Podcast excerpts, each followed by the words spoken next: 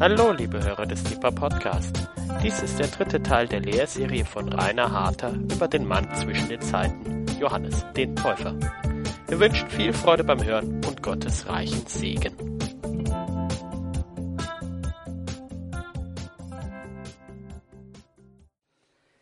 Ich freue mich total auf diesen dritten Teil der Serie über den Mann zwischen den Zeiten, Johannes der Täufer. Je mehr ich mich mit Johannes beschäftige, desto faszinierender ist dieser Mann für mich in seiner Demut und seiner Klarheit und seiner Autorität. Ich will äh, für euch heute Abend, Daniel hat mich vorhin daran erinnert, vielen Dank, und für unsere Podcast-Hörer ähm, noch einmal sagen, für diejenigen, die es nicht wissen, Gebetshaus Freiburg platzt aus allen Nähten. Wir brauchen wirklich Platz und wir haben jetzt ein Objekt an der Hand, das wir haben könnten und das wir gerne haben wollen. Ähm, und dazu brauchen wir 125 von euch, die ihr da draußen zuhört oder hier drinnen zuhört, die monatlich 40 Euro spenden für Miete. Es gibt auf unserer Webseite oder auch bei Facebook, auf der Facebook-Seite vom Gebetshaus gibt es die Möglichkeit, Informationen zu holen und wenn du gesegnet wirst durch die Podcasts von Gebetshaus, dann will ich dich herausfordern, uns auch zu segnen, damit wir aus dieser Beengung rauskommen. Das wäre super. Vielen Dank. Wir haben uns ein äh, Datum gesetzt. Der Countdown läuft bis zum 23. Juni. Bis dahin wollen wir das Geld zusammen haben. Ein Fünftel haben wir seit gestern schon zusammengekriegt. Und da will ich euch einladen. Gut. Johannes der Täufer, um zum Lehrteil zu kommen. Ich werde nicht mehr zusammenfassen, was in den letzten zwei Teilen vorgekommen ist. Das könnt ihr ja bei den Podcasts gerne anhören. Aber ich will einen kleinen Einschub machen und möchte euch dieses Bild gerne zeigen. Dieses Bild ist von Matthias Grünewald. Viele kennen es von euch, Isenheimer Altar in Colmar, haben das schon mal gesehen. Und ich weiß nicht, ob euch schon mal aufgefallen ist, dass da eine fehlerhafte Darstellung ist. Nämlich, da steht ein Mann unter dem Kreuz rechts unten, der da auf Jesus zeigt und ein Lamm zu seinen Füßen und Wort Gottes in seiner Hand, der gehört da nicht hin. Das ist Johannes der Täufer. Und warum steht Johannes der Täufer unterm Kreuz? Johannes der Täufer war längst tot, als Jesus gekreuzigt worden ist. Und dennoch hat Matthias Grünewald ihn hier platziert. Und warum ich euch das zeige, ist, Matthias Grünewald hat vielleicht die Absicht gehabt, das große Zeigen, er zeigt ja hier so schön mit seinem langen Zeigefinger, das große Zeigen des Johannes der Täufer durch sein ganzes Leben über seinen Tod hinaus ähm, dargestellt hat, sein Zeigen auf Jesus Christus, dass er da der Herausragende war, über seinen Tod hinaus. Ich finde es faszinierend, dass es einen Mann gab, dessen größte Freude es war, als ihm seine Jünger weggelaufen sind. Ich weiß nicht, wenn du Pastor bist oder ich Gebetshausleiter oder sonst was, ob wir uns freuen würden oder sogar noch unsere Leute wegschicken würden. Er hat es getan. Seine Haltung war immer, siehe das Lamm Gottes, das die Sünde der Welt getragen hat. Siehe das Lamm, er muss zunehmen, ich muss abnehmen. Ich bin nicht würdig, dem, der nach mir kommt, die Riemen seiner Sandalen zu lösen. Er ist größer als mich. Ich bin nicht der Christus. Immer hat er auf Jesus gezeigt. Das ist mir ein Riesenvorbild. So will ich leben und so will ich uns herausfordern zu leben. Das habe ich gerade spontan während dem Lobpreis, Entschuldigung, Sonja war kurz, kurz mal weg ähm, beim Isenheimer Altar, schnell hergeholt, um euch dieses Bild zu zeigen. Heute Abend geht es weiter an dem Punkt, welchen Einfluss hat Johannes der Täufer gehabt?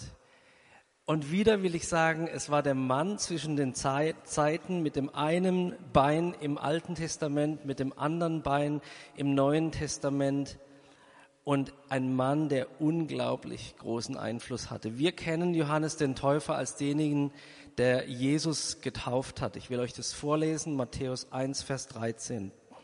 Dann kommt Jesus aus Galiläa an den Jordan zu Johannes, um sich von ihm taufen zu lassen. Erinnert euch aus dem ersten Teil, das gab es vorher im Judentum noch nicht, dass da einer von sich behauptet, Gott hat mich geschickt, euch im Wasser unterzutauchen und dann werden euch die Sünden vergeben. Das hat es nicht gegeben. Das war ein absolutes Novum. Vers 14 und Johannes äh, und Jesus unterstellt sich diesem Novum. Vers 14, Johannes aber wehrte ihm und sprach, ich habe nötig, von dir getauft zu werden und du kommst zu mir. Jesus aber antwortete und sprach zu ihm, lass es jetzt so sein, denn so gebührt es uns, alle Gerechtigkeit zu erfüllen. Damit bestätigt Jesus auch den Dienst von Johannes, über den wir im ersten und zweiten Teil gesprochen haben da lässt er ihn. Und als Jesus getauft war, stieg er sogleich aus dem Wasser herauf und siehe, die Himmel wurden ihm geöffnet und er sah den Geist Gottes wie eine Taube herabfahren und auf sich kommen. Und siehe, eine Stimme kommt aus den Himmeln, welche spricht, dieser ist mein geliebter Sohn, an dem ich Wohlgefallen gefunden habe. Hier nur mal als kleine Klammer dieses grandiose Startkapital, das der Vater Jesus gegeben hat, bevor Jesus überhaupt irgendetwas öffentlich gewirkt hat, hat der Vater, so dass es alle hören konnten, über ihn ausgesprochen, das ist mein geliebter Sohn, an dem ich Wohlgefallen gefunden habe. Jeden Morgen, Klammer zu, ist es dein Startkapital und mein Startkapital. Noch bevor wir irgendetwas leisten konnten, sagt der Vater schon zu uns, du hast mein Wohlgefallen. Zweitens hat sich der Einfluss von Johannes in seiner ungeheuren Anziehungskraft ausgedrückt. Ich habe heute mit George kurz gesprochen und wir kamen auf den Punkt, wie kann es sein, dass da ein wilder Mann in die Wüste geht und die Mengen ziehen zu ihm hinaus, um sich beschimpfen zu lassen. Abgefahren. Also ich wünschte, ich könnte so gut predigen, dass sogar dann, wenn ich euch beschimpfen würde, rennt ihr die Bude ein, wo ich predige. So war das bei ihm. Warum war das so? Da kommen wir gleich noch drauf. Markus 1, Vers 5. Und es ging zu ihm hinaus, jetzt hört gut zu, das ganze jüdische Land und alle Einwohner Jerusalems. Ich habe mal ein bisschen gegoogelt und habe rausgefunden, die Zahlen schwanken etwas, aber ich fange bei der kleinen an und höre bei der größten auf. Irgendwo dazwischen wird die Wahrheit liegen. Damals war die Einwohnerzahl Jerusalems zwischen, lag bei zwischen 25.000 und 120.000. Ich konnte nicht rausfinden, wie viele Menschen zur Zeit Jesu in ganz äh, Judäa gelebt haben. Aber überlegt mal, wenn nur, nur 25.000 Leute sich aufgemacht haben, um in die Wüste zu ziehen und sich von diesem Prediger mit dem wilden Bart und dem Kamelhaarmantel beschimpfen zu lassen. Eine enorme, eine enorme Anziehungskraft weil sie gesehen haben, dass Gott in ihm ist. Und dass in ihm ein Feuer ist, das so hell brennt, dass, wie Jesus später über Johannes sagt, die Menschen eine Weile in seinem Licht fröhlich sein wollten. Trotz der harten Worte, die er gesprochen hat, haben die Menschen Gott in seiner Nähe gespürt und sind deswegen zu ihm gekommen. Aber nicht nur die Sünder oder diejenigen, die sich für gar keine Sünder hielten, aber irgendwie diesen Johannes abgefahren fanden und deswegen zu ihm hingekommen sind, ähm, haben Johannes geschätzt oder interessant gefunden, sondern auch die Regierenden. Markus 6, Vers 14. Und der König Herodes hörte von Jesus und sie sagten, Johannes der Täufer, dachten sie über Jesus, ist aus den Toten aufgeweckt worden. Denn, und deswegen wirkten die Wunderkräfte in ihm. Also Jesus wurde eine Weile lang von den Oberen für den auferstandenen Johannes gehalten. Das heißt, die hochgestellten Persönlichkeiten haben eine Ahnung gehabt, dieser Mann war mehr als ein wilder Prophet. Es wäre, hätte sie nicht gewundert, wenn er plötzlich von den Toten auferstanden worden wäre. Markus 6, Vers 20, da geht es sogar noch tiefer. Denn Herodes fürchtete den Johannes, da er wusste, dass er ein gerechter und heiliger Mann war. Hier will ich wieder eine Klammer aufmachen. Es geht ja darum zu lernen von Johannes. Und ich will mich und dich fragen, wissen die Menschen, wissen deine Vorgesetzten, wissen die Menschen, vor denen du Achtung hast, dass du ein heiliger und gerechter Mensch bist? Sieht man an mir und an dir, dass wir eng mit diesem Gott leben, dass in uns ein Feuer brennt, von dem wir so viel singen und dass wir ein lebendiges Zeichen sind für die Gegenwart Gottes. Wenn wir in diesem Sinne radikal sind, in unserer Nachfolge Jesu, wird es auffallen. Und Menschen, die nicht gläubig sind, ich habe das auch erlebt in meinem säkularen Beruf früher, Menschen, die nicht gläubig sind, werden kommen und werden dich sogar beschützen. Ich könnte euch jetzt eine Geschichte erzählen aus dem Institut damals, aber das will ich nicht, dass das aufgenommen wird. Aber ich habe sowas erlebt, dass du eine Gunst bekommst, die über das Normale hinausgeht. Von Menschen, die nicht mal gläubig sind. Hier geht's weiter. Dieser Schutz, Klammer zu, von dem ich gesprochen habe. Herodes beschützte Johannes. Und wenn er ihn gehört hatte, war er in großer Verlegenheit. Und er hörte ihn gern. Komisch, ja, wieder so eine ambivalente Aussage. Der Herodes war in Verlegenheit, weil er gemerkt hat, mein Leben ist echt nicht so heilig wie das von Johannes. Aber ich muss diesen Mann hören, denn die Worte, die er spricht, die treffen mich tief in mein Herz. Auch wenn ich dem nicht gerecht werden will oder kann, aber ich merke, diese Worte haben Gewicht. Zuletzt Matthäus 21, Vers 25 bis 26. Woher war die Taufe des Johannes vom Himmel oder von Menschen? Sie aber überlegten bei sich selbst und sprachen, wenn wir sagen vom Himmel, so wird er zu uns sagen, also Jesus, warum habt ihr ihm denn nicht geglaubt? Wenn wir aber sagen von Menschen, so haben wir die Volksmenge zu fürchten. Jetzt passt auf, denn alle halten Johannes für einen Propheten. Wir sprechen über den Mann, von dem Jesus gesagt hat, er ist der größte je von einer Frau geborene Mann. Größer als David, größer als Jesaja, größer als Elia, ein herausragender Mensch, den es sich lohnt, genauer anzuschauen, von dem ich richtig viel gelernt habe in den letzten Wochen und Monaten. Ich möchte zum nächsten Punkt kommen, Johannes Gefangennahme und Tod, Gefangenschaft und Tod. Zwei Quellen möchte ich dazu verwenden. Die erste Quelle sind natürlich die Evangelien, besonders Markus Evangelium, ähm, aber auch die anderen Synoptiker, die aber von Markus abhängen. Aber dann eine andere Quelle, die ich auch verwenden möchte, ist Flavius Josephus, der jüdische Geschichtsschreiber. Er schreibt Folgendes. Irgendwann in den Jahren 37 bis 100 nach Christi Geburt. Manche Juden waren übrigens der Ansicht, der Untergang der Streitmacht des Herodes sei nur dem Zorne Gottes zuzuschreiben, der für die Tötung Johannes des Täufers die gerechte Strafe gefordert habe. Den letzteren nämlich hatte Herodes hinrichten lassen, obwohl er ein edler Mann war, der die Juden anhielt, nach Vollkommenheit zu streben, indem er sie ermahnte, Gerechtigkeit gegeneinander und Frömmigkeit gegen Gott zu üben und so zur Taufe zu kommen. Erinnert euch an die würdigen Früchte, zeigt würdige Früchte der Umkehr, hat Johannes aufgerufen. Es wurde wahrgenommen. Hier hat ein säkularer sozusagen Geschichtsschreiber, kein ähm, Texter der Bibel, kein Autor biblischer Texte hat das zur Kenntnis genommen, dass das genau passiert ist. Würdige Früchte haben die Menschen gebracht. Dann werde, verkündigte er, die Taufe Gott angenehm sein und so weiter und so fort. Ich brauche euch nicht alles vorlesen, steig hier nochmal ein in den Josephus-Text. Da nun infolge der wunderbaren Anziehungskraft solcher Reden eine gewaltige Menschenmenge zu Johannes strömte, fürchtete Herodes das Ansehen des Mannes, dessen Rat allgemein befolgt zu werden schien und so weiter. Also auch in dieser Quelle finden wir was über Johannes den Täufer. Ich will euch die Gefangennahme skizzieren. Johannes wird gefangen genommen, weil immer mehr Angst vor ihm bekommen haben.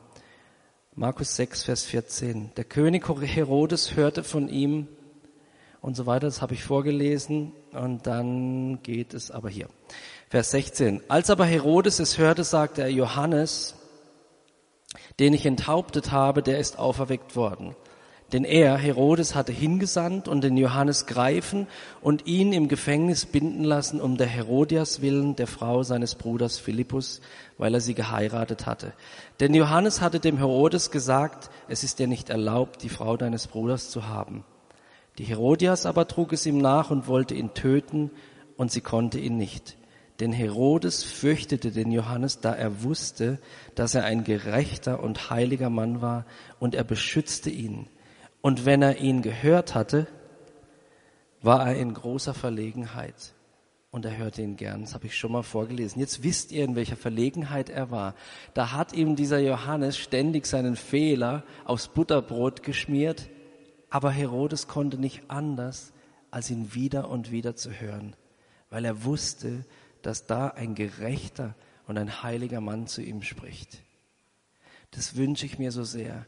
Und wir erleben das im Kontext vom Gebetshaus. Ich will Matthias deinen Namen nennen, dass Menschen aus der Wirtschaft bei uns Dinge finden, bei uns Christen Dinge finden, die sie sagen, das wollen, davon wollen wir lernen. Da ist irgendwas, was wir mit unseren ganzen Strukturen und Methoden nicht haben.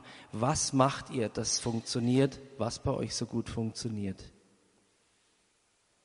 Johannes war ein heiliger und gerechter Mann in den Augen des Herodes und wurde sogar beschützt von ihm. Was mich sehr berührt bei diesem wilden Mann, der eben diese strengen Worte spricht und in großer Autorität auftritt, ist das, was ich die Frage des Johannes genannt habe. Das finden wir in Matthäus 11, Verse 2 bis 6. Als aber Johannes im Gefängnis die Werke des Christus hörte, sandte er durch seine Jünger und ließ ihm sagen, bist du der Kommende oder sollen wir auf einen anderen warten?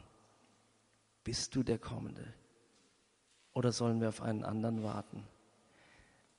Diesen Satz kann man auf zwei Arten und Weisen lesen. Man kann ihn lesen in einem schroffen Ton, so dass Johannes sich erhebt und sagt, wie sieht's aus? Bist du der Kommende oder sollen wir auf einen anderen warten? Mir gefällt das Bild, das ich nicht belegen kann, aber mir gefällt das Bild, dass da einer, der sein ganzes Leben Gott hingegeben hat, einen schwachen Moment hat, wie wir ihn alle kennen. Und in seiner Furcht vor dem Tod fragt, bist du's? Bist du's? Ich habe alles gegeben, ich habe alles riskiert. Ich habe alle zu dir geschickt. Ich habe gesagt, siehe, das Lamm. Mein ganzes Leben habe ich hingegeben. Ihr wisst aus dem ersten Teil, zum Teil, die da waren, dass Johannes seine ganze Jugend in der Wüste verbracht hat. In Einsamkeit. Der hat verzichtet auf so vieles, was wir heute für selbstverständlich halten. Und dann fragt er, bist du der Kommende? Oder sollen wir auf einen anderen warten? Haben wir noch Zeit, füge ich an, auf einen anderen zu warten? Und wir wissen, was Jesus antwortet, siehst du, was ich tue? der Tod des Täufers. Markus 6, Vers 21 bis 29. Tragisch.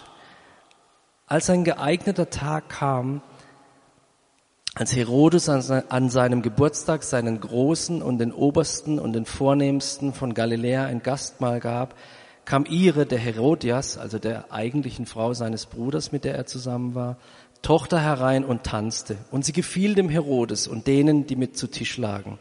Und der König sprach zu dem Mädchen, bitte mich, um was du willst, und ich werde es dir geben.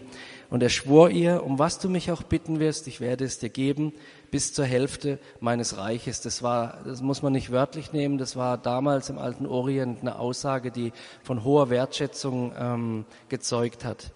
Ich werde es dir geben bis zur Hälfte meines Reiches. Und sie ging hinaus und sagte zu ihrer Mutter, um was soll ich ihn bitten?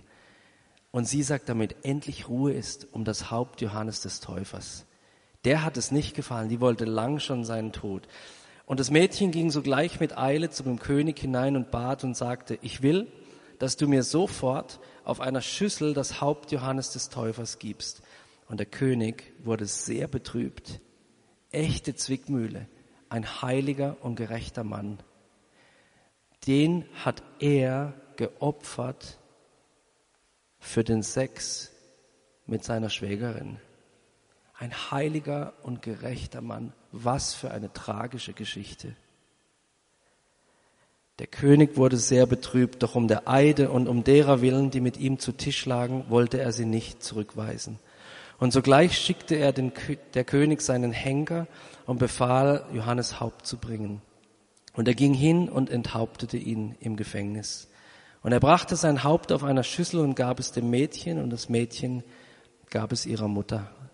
Und als Johannes Jünger es hörten, kamen sie und nahmen seinen Leichnam und legten ihn in eine Gruft. Mein letzter Punkt zu diesem Teil. Schaut mal, wie Jesus reagiert. Wie Jesus diesen Mann, seinen Cousin, geschätzt hat. Matthäus 14, Verse 11 bis 13 oder 12 bis 13. Und Johannes Jünger kamen herbei, hoben den Leib auf und begruben ihn. Und sie kamen und verkündeten es Jesus. Und als Jesus es hörte, zog er sich von dort in einem Boot abseits an einen öden Ort zurück. Jesus hat alle Termine gecancelt, um zu trauern. Das lese ich nur ein einziges Mal über Jesus, dass er das getan hat. Jesus zog sich an einen öden Ort zurück, um zu trauern, um seinen Freund oder Cousin Johannes den Täufer. Als nächstes möchte ich mit euch anschauen, was hat Jesus eigentlich über Johannes gesagt. Erinnert ihr euch, dass Johannes auf die Frage der Menschen, bist du der Prophet, bist du Elia, gesagt hat, nein, nein, nein, ich bin nicht Elia. Bist du der Christ? Nein, nein, nein, ich bin nicht. Er hat immer von sich weggezeigt. Überraschenderweise sagt Jesus in Matthäus 11, Vers 14, und wenn ihr es annehmen wollt, er ist Elia, der kommen soll. Wenn, wenn ihr es fassen könnt, er ist Elia. Was für eine Demut. Wie gern schmücken wir uns mit irgendwelchen Titeln, Auszeichnungen, Veranstaltungspostern, also hier steht einer, der fasst sich an die eigene Nase, ja. Und dieser Johannes hat immer gesagt, nee, nee, ich bin nicht wichtig, ich bin nicht wichtig. Und Jesus sagt, dieser Mann ist wichtig. Mich erinnert es an Menschen, die ich im Laufe meiner Zeit als Gebetshausleiter gesehen habe, die gekommen sind mit großen Leitungskapazitäten und gesagt haben, du, für mich ist es auch okay, das Klo zu putzen. Das sind Leute, die für mich Leitungskapazitäten haben oder Qualitäten. Im Unterschied zu Leuten, die sagen, du, ich bin schon so lange Christ, also wenn ich komme, will ich hier Mitchef sein, gell? Und Johannes war einer von der ersten Sorte. Es geht nicht um mich, es geht um Jesus. Er ist Elia.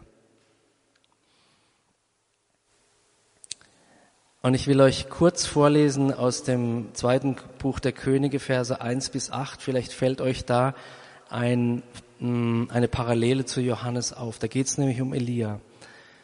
Es war ein Mann mit einem haarigen Mantel bekleidet und an seinen Hüften gegürtet mit einem ledernen Schurz. Das ist Elia, der Tischbitter.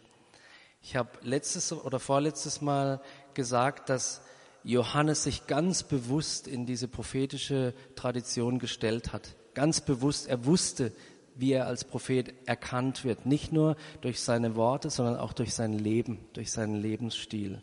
Hat sich bewusst da hineingestellt. Jesus hat gesagt, die Zeit der Erfüllung aller Prophetien beginnt mit Johannes dem Täufer. Ich will euch das vorlesen. Matthäus 11, Vers 13. Alle Propheten und das Gesetz haben geweissagt, bis auf Johannes hin. Was bedeutet, dass ab der Zeit des Johannes die Zeit der Erfüllung begonnen hat. Vorher wurde geweissagt, jetzt kommt die Zeit der Erfüllung. Dieser Mann hat eine große Glocke geschwungen und gesagt, mit meinem Tod, sag ich jetzt mit meinen Worten, mit meinem Tod beginnt etwas komplett Neues. Und es hat begonnen. Was hat Jesus noch über Johannes gesagt? Jesus hat gesagt, Johannes ist mehr als nur ein Prophet. Matthäus 11, Verse 7 bis 9. Als die hingingen, fing Jesus an, zu den Volksmengen zu reden über Johannes. Und es ist erstaunlich, wenn wir die Evangelien lesen, wie oft Johannes eine Rolle spielt. Selbst in der Apostelgeschichte, ich glaube 25 Mal oder so über 20 Mal wird Johannes in der Apostelgeschichte längst tot erwähnt. Und Jesus hat auch über ihn gesprochen. Was seid ihr in die Wüste hinausgegangen anzuschauen? Ein Rohr vom Wind hin und her bewegt, also einen wankelmütigen Menschen? Oder was seid ihr hinausgegangen zu sehen? Einen Menschen mit weichen Kleidern bekleidet? Siehe, die weiche Kleider tragen sind in den Häusern der Könige. Oder was seid ihr hinausgegangen zu sehen? Einen Propheten? Ja, sage ich euch und mehr als einen Propheten. Diese Worte Jesu, die bestehen, oder dieser, dieser Abschnitt besteht eigentlich aus drei rhetorischen Fragen. Die ersten beiden sind mit Nein zu beantworten, die letzte mit Ja. Jesus wollte hier die Aufmerksamkeit seiner Zuhörer gewinnen. Jeder kannte das Schilfrohr am Jordanfluss und die Leute wussten ganz genau, ähm, was damit gemeint war. Und sie wussten, nee, wir sind nicht in die Wüste gezogen, um irgendwas ganz Gewöhnliches anzuschauen, was sich im Wind ein bisschen hin und her wiegt. Und sie sind auch nicht gegangen, um einen hochgestellten Menschen, einen Höfling anzuschauen. Nee, sind wir auch nicht. Aber einer war die Reise wert, diese beschwerliche Reise. Ein großer Prophet. Und mehr als das. Jesus nennt ihn mehr, weil Jesus, weil Johannes der Vorläufer Jesu war. Ich will noch mal ganz kurz darauf hinweisen, dass im Unterschied zu den alttestamentlichen Propheten, zu manchen von den alttestamentlichen Propheten, der Johannes kein Wunder vollbracht hat. Keine Zeichen, nur Worte und seine Taufe und seine Treue und sein hartes Leben. Und interessanterweise verwendet er wenn er spricht, nicht so die, die, die, die, das Term, so spricht der Herr, sondern er spricht in Ich-Form. Ist euch das schon mal aufgefallen? Er behauptet, wenn er spricht, spricht Gott, schaut mal, er sagt, ich sage euch, Gott kann aus diesen Steinen Kinder dem Abraham erwecken. Oder er sagt, ich taufe euch mit Wasser, er nimmt sein Mandat ganz, ganz persönlich an. Er identifiziert sich voll damit. Das habe ich vor zwei Wochen oder drei Wochen auch schon gesagt. Johannes ist uns ein Beispiel darin, in Demut das Mandat, das wir von Gott bekommen haben, anzuleben, anzunehmen und dann aber auch in Autorität auszuleben. Es ist eine falsche Demut, das zurückzuhalten, was Gott in unser Leben hineingegeben hat. Und Johannes hat es knallhart sozusagen ausgelebt. Jesus sagt über Johannes in Matthäus 11, Vers 11, habe ich schon zweimal zitiert, ich sage euch, unter den Frauen geborenen ist kein größerer aufgestanden als Johannes der Täufer. Und dann wieder dieser Sprung ins Neue Testament, der Kleinste aber im Reich Gottes ist größer als er. Versteht ihr, welches Potenzial und welcher Ruf Gottes in uns und auf uns ruht, wenn Gott sagt, wir alle haben größeres Potenzial als Johannes der Täufer. Wie viele Christen kennst du, die ihr Potenzial so ausschöpfen oder auch nur so annähernd ausschöpfen, wie Johannes der Täufer. Was ist das Geheimnis, das wir noch nicht entdeckt haben, dass wir gar nicht größer erscheinen als Johannes der Täufer? Natürlich hat diese Aussage unterschiedliche theologische Bedeutungen, aber mir geht es jetzt ähm, um den Einfluss, den wir haben in dieser Welt. Ich wünschte mir, mein Einfluss wäre nur so wie der von Johannes dem Täufer, geschweige denn größer. Jesus wertschätzt das Wirken von Johannes, das zeigt auch seine Trauer, deutet aber das Anbrechen der Königsherrschaft Gottes und das Leben darin als etwas ungleich Größeres. Denkt mal, ich glaube Römer 8, Vers 29 steht's. Dort heißt es, wir haben die Berufung, dem Bilde seines Sohnes gleichförmig gestaltet zu werden. Diese Berufung hatte Johannes nicht. Aber du und ich haben die Berufung, wie Jesus zu sein. Und ich weiß, wie schwer sich das anhört. Aber ich will es für uns haben. Ich will an den Punkt kommen, wo die Kirche in Deutschland Jesus widerspiegelt. Nicht unsere coolen Kleider und unsere coolen Programme, sondern das Geprägtsein vom Herrn, in Demut das Mandat angenommen zu haben und in Autorität es auszuleben, das soll das Kennzeichen sein unseres Lebens. Johannes war ein brennendes und scheinendes Licht. Sagt äh, Jesus über Johannes, wir können es lesen im Johannesevangelium Verse 5 äh, Kapitel 5, Vers 35. Er war ein brennendes und strahlendes Licht. Ihr aber wolltet eine kleine Weile fröhlich sein in seinem Licht.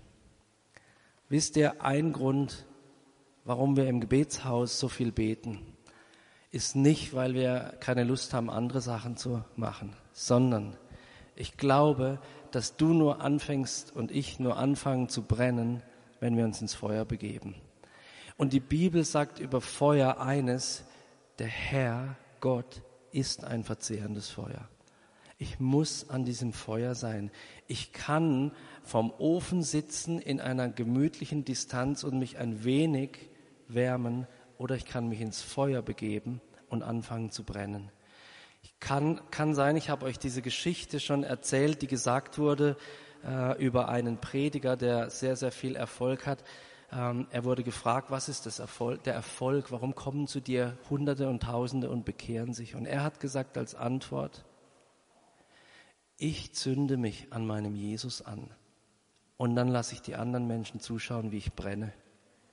Mann, was für eine Evangelisationsstrategie. Das liebe ich, ja. Zu brennen für Jesus, sodass die anderen an dir und an mir sehen, Jesus brennt in ihm. Und das Coole ist, das ist nicht schwer. Es kostet dich nur Zeit. Kostet kein Geld, kostet keine Ausbildung, braucht es keine Bibelschule für diesen Punkt, für andere schon und so weiter und so fort. Es braucht nur die Entscheidung, hier bin ich Gott und ich stelle mich in dein Feuer. Ich will werden so wie du. Ich will dieses Mandat annehmen. Ich glaube, ich komme zu meinem letzten Abschnitt und will gerne noch Johannes und Jesus vergleichen. Wir nennen uns ja Jünger Jesu. Wir folgen ja nicht Johannes, wir schauen uns sein Beispiel an, aber wir tun das Gleiche, was Johannes getan hat. Wir zeigen auf Jesus, wir schauen auf Jesus. Und da will ich euch gerne ein paar Unterschiede zwischen Jesus und Johannes zeigen. Johannes war ein Asket. Er hat sein ganzes, fast sein ganzes Leben in der Wüste verbracht. Jesus kam aus der Wüste wo er seine Kraft empfangen hat, aber dann ging er in die Welt. Und er war weltoffen. Denkt nur an das abgefahrene Wunder, das sein erstes war, ja. Wasser zu Wein machen, so rum, gell. Johannes ein Asket, Jesus weltoffen. Und die Juden damals konnten viel besser mit einem Asketen umgehen als mit einem Menschen, der sich mit den Sündern an einen Tisch gesetzt hat. Zu ihm haben sie gesagt, du hast einen Dämon, Matthäus 11, Verse 18 bis 19. Denn Johannes, sagt da Jesus, hält er ihnen entgegen, die ihn anklagen, Johannes ist gekommen, der weder aß noch trank und sie sagen, er hat einen Dämon. Der Sohn des Menschen ist gekommen, der isst und trinkt und sie sagen, siehe, ein Fresser und Weinsäufer, ein Freund der Zöllner und Sünder und ihr wisst, dass auch Jesus als dämonisiert bezeichnet wurde. Also du konntest es gar nicht richtig machen in ihren Augen. Der Täufer wird aufgrund seines religiösen Verhaltens verurteilt, Jesus aufgrund seiner Weltoffenheit. Johannes, nächster Unterschied, verkündigt das bevorstehende Gericht. Jesus spricht auch vom Gericht, aber er verkündigt die nahende Gottesherrschaft. Das Gericht hat bei ihm einen ganz anderen Ton. Johannes arbeitet, möchte ich jetzt mal überzeichnend sagen, mit der Furcht vor dem Tod, dem ewigen Tod. Jesus arbeitet mit dem Ruf zu einem vollkommenen Leben in Gottes Gegenwart.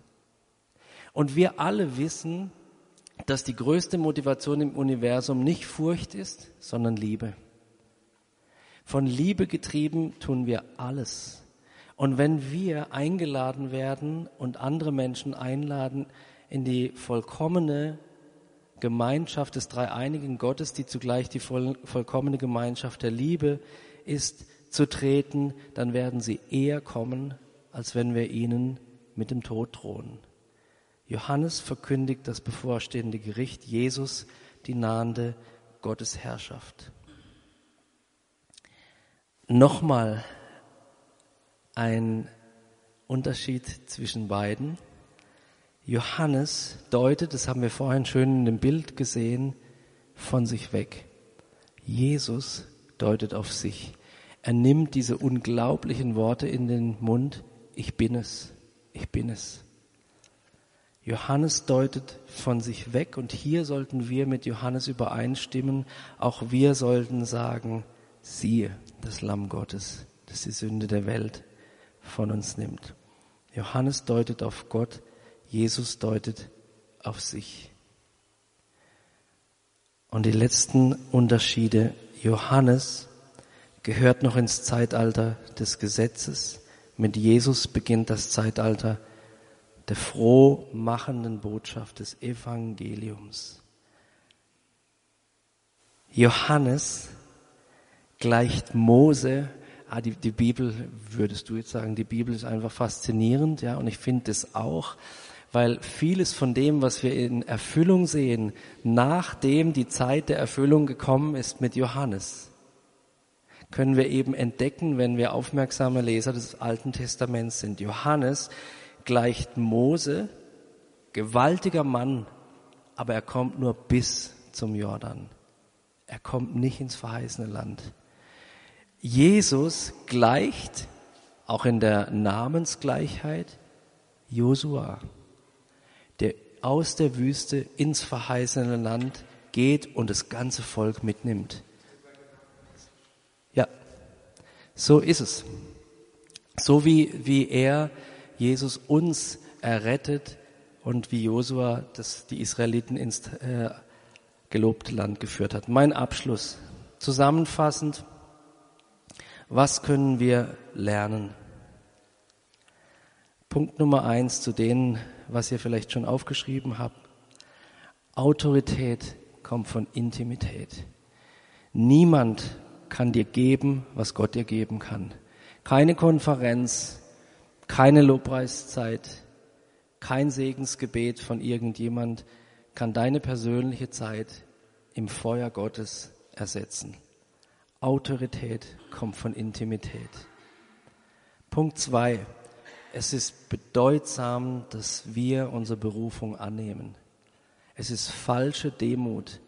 Das, was wir erkannt haben und was andere uns bestätigen, unsere Leiter uns bestätigen, unsere Freunde, unsere Eltern uns bestätigen können, auf die Seite zu legen und zu sagen, nein, ich bin viel zu schlecht. Mann, ich dürfte nicht hier stehen, wenn es nach viel zu schlecht ging. Nächster Punkt. Auch du und ich sind Vorläufer und Zeugen. Wir sind, das meint das Wort Christen im ursächlichen Sinn, ursprünglichen Sinn, wir sind kleine Christusse. Jesus in uns, Gesandte an Christi Stadt. Wir sind Vorläufer, denn er wird wiederkommen und wir sind Zeugen, wie Johannes es war.